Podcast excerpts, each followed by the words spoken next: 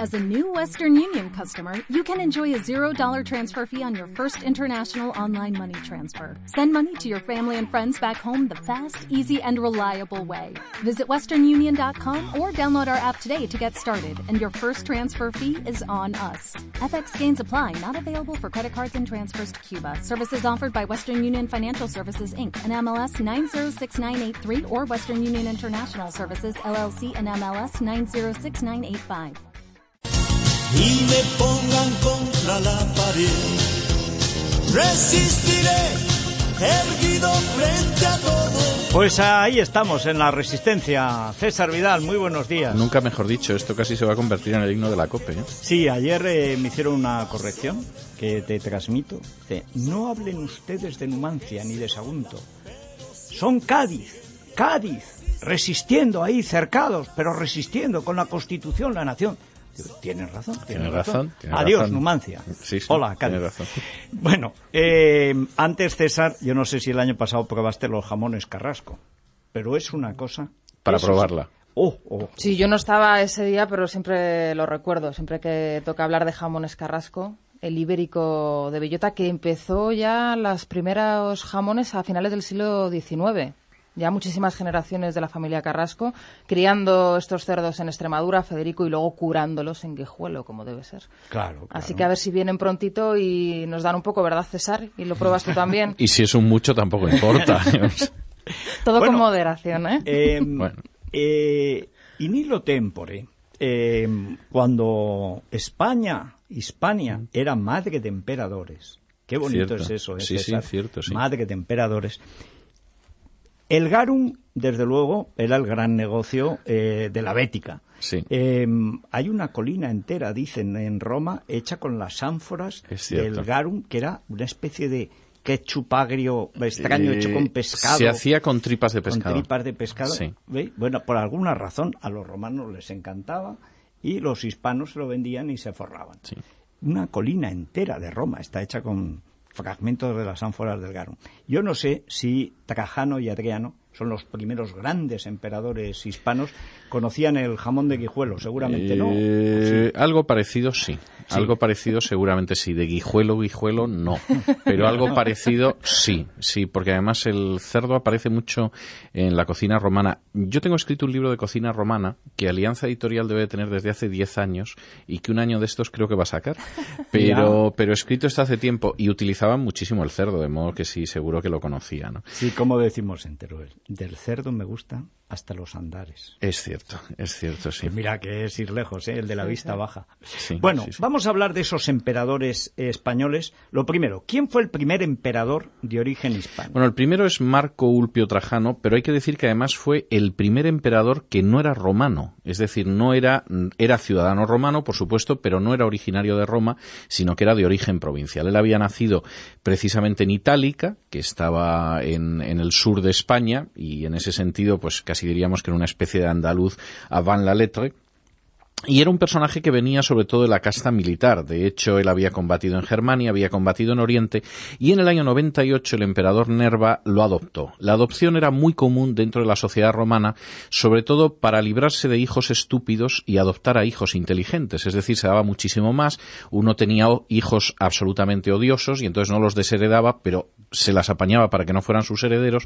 Y por el contrario, descubría gente valiosa y la incorporaba a la familia mediante el método de adopción. O sea, que era la familia meritocrática. Totalmente, totalmente. Pero era una relación paterno-filial como la entendemos Totalmente paternofilial y además eh, tiene mucha lógica porque en muchos casos a los hijos apenas se les veía y además mejor no verlos y por el contrario lo que uno descubría era un personaje que tenía esos méritos. Es, es algo muy muy típico de la sociedad romana. Cuando Nerva muere, eh, Trajano estaba en la frontera con Renania combatiendo a los bárbaros y en el año 99 él regresa a Roma. Hay que decir que mm, es un sentimiento casi común en los historiadores el de que Trajano fue el emperador más importante de Roma, que ya es mucho decir, teniendo en cuenta algunos de los personajes. Yo diría que él tuvo un programa que descansaba sobre tres ejes. El primero era el centralismo. Es decir, Trajano llegó a la conclusión de que las provincias no se podían gobernar por sí mismas y que las iniciativas... si lo sabré yo. Si lo sabré yo, que vengo de provincias.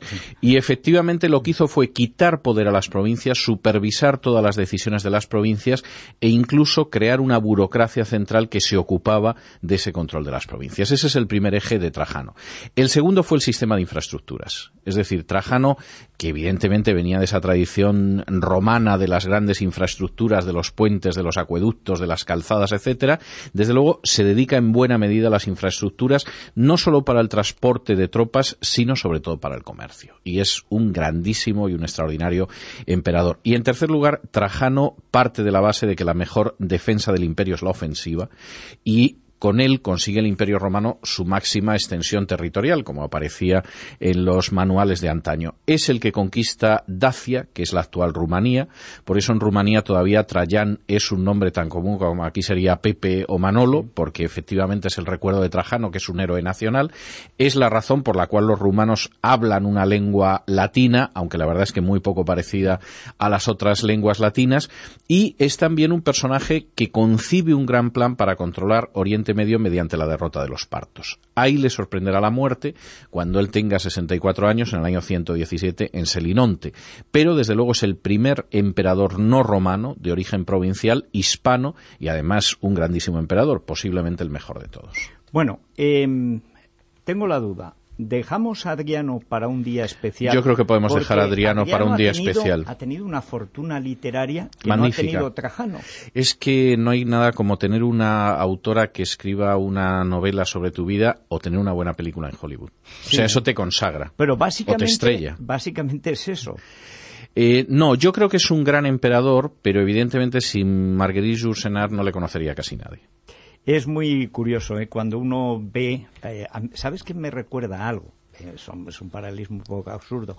La historia de Fernando III y de Alfonso X. Es cierto. Es decir, el que todo lo hace bien y el que al final, empezando bien, todo acaba todo mal. Lo hace mal. Acaba, eh, bueno, acaba convertido en un horror, es un desastre, como maldito. Bueno, sí. la, el final de Alfonso X el Sabio es uno de los más es dramáticos terrible. de la historia de España. Es Justo que se empeñó en ser de... emperador. Y, ah. y, eso destrozó, acabó realmente destrozando pues casi todo lo que había emprendido, porque en realidad él no quería ser rey de Castilla, él quería ser emperador del Imperio Romano de Occidente. Ay, si es que, que mucho abarca. Claro. Bueno, vamos a, a, ir a las. Dejaremos pues a Adriano para la semana que viene que tiene su que tiene, su aquel, aquel sí. sí.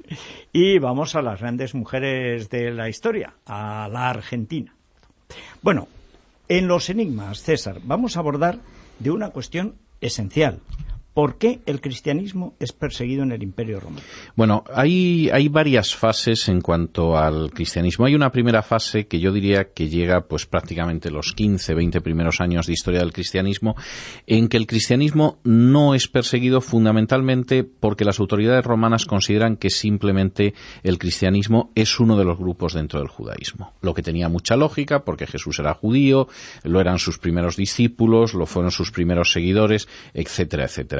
Esto quiebra sobre todo en el momento en el que el cristianismo llega a Europa, eh, Pablo empieza a predicar a los que no son judíos y se produce una enorme rivalidad con los judíos que ya estaban asentados en Europa y que realizaban el proselitismo con los gentiles. Y entonces empieza a producirse un choque en el cual los judíos instan a la persecución de los cristianos porque son unos rivales indeseables. Eso queda zanjado es curioso en una se producirá luego con los conversos. Y luego los se producirá al revés, sí. efectivamente. Eso queda zanjado, lo vimos hace unos meses con Galión, que era un pariente de Séneca, que en un momento determinado considera que esa es una cuestión religiosa, pone en libertad a Pablo y de alguna manera permite todavía durante una década y media más o menos la libertad de, de la predicación del cristianismo.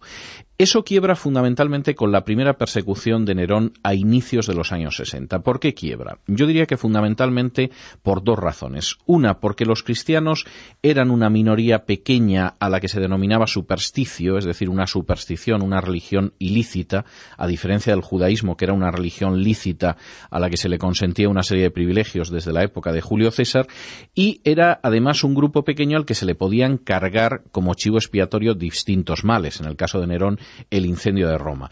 Eh, esto se alimentaba, primero, por un lado, de que un chivo expiatorio siempre para poderes arbitrarios es muy útil, y segundo, de una serie de rumores que circulaban sobre los cristianos que supuestamente la masa creía. Por ejemplo, la idea de que practicaban el incesto, porque en las reuniones de los cristianos los hermanos y las hermanas se besaban. Evidentemente estaban hablando de hermanos en un sentido espiritual, pero este era un rumor que todavía existía por lo menos en el siglo III, o se les acusaba de canibalismo, porque efectivamente en la reunión que tenían los domingos los cristianos se supone que bebían la sangre y comían la carne, es decir, había una referencia al culto de la Eucaristía y por lo tanto se les acusaba de canibalismo. Ahora, la razón fundamental, porque eso alimentaba de alguna manera las supersticiones populares, era la negativa a rendir culto al César y también al resto de los dioses. Que se negara el culto a otros dioses para los romanos no era mucho problema porque no todo el mundo veneraba a los mismos dioses. Cuestión aparte era el culto imperial. Y eso que ocasionó problemas en el caso de los judíos también lo ocasionó en, la, en el caso de los, de los cristianos mucho más con diferencia según los emperadores. Es decir, hubo emperadores que se emplearon en la persecución contra los cristianos, como fue, por ejemplo, el caso de Diocleciano, que hablaremos dentro de unas semanas, y hubo emperadores que consideraron que si no había denuncias expresas, tampoco había que buscarlos, que es el caso famoso de Trajano, al que le escribe Plinio y le dice, bueno, ¿qué hago con los cristianos? Porque en la zona en la que yo estoy de gobernador hay muchos. ¿Se les aplica la ley en contra de los cristianos o, o qué hago con ellos? Porque en muchísimos casos el hecho de ser cristiano implicaba la ejecución. Y la respuesta de Trajano es, si hay denuncias, efectivamente trata el asunto, ofréceles la posibilidad de apostasía para que se salven, y si no, ejecútalos, y si no hay denuncias, no te molestes en buscarlos, porque tampoco estamos para ir persiguiendo cristianos. Bueno, pues este es un buen asunto, eh, desde luego, como siempre, motivo de reflexión, porque demuestra Sí. que siempre las situaciones históricas son de una gran complejidad. Sí, sí, sí. Y en este caso, además, sobre todo, la idea era que los cristianos no estaban por la labor de, de aceptar la, la divinidad del Estado. O sea que lo de dar a Dios lo que es de Dios y al Sí. César lo que es del César no era solamente un hecho fiscal, No, no, no, en sino absoluto. sobre todo la sumisión al Exacto. poder. Claro. Cada día está más claro por qué tienen ese odio algunos a Roma y a la cruz, ¿eh? Sí, sí, sí, es obvio, sí. Claro, es que el culto al poder político. En fin, muchas gracias, eh, César, por este enigma de hoy y otro día hablaremos de Diocleciano. Bueno, y, y de Adriano tenemos que hablar de La mucho, semana que sí, viene sí. de Adriano, ¿no? Sí, sí, vamos a hablar de pero Adriano. en el enigma, en los enigmas, esto de la persecución del cristianismo es muy interesante, porque es actualísimo. Dos siglos y medio, ahí casi nada. Bueno, eh, María de Mer,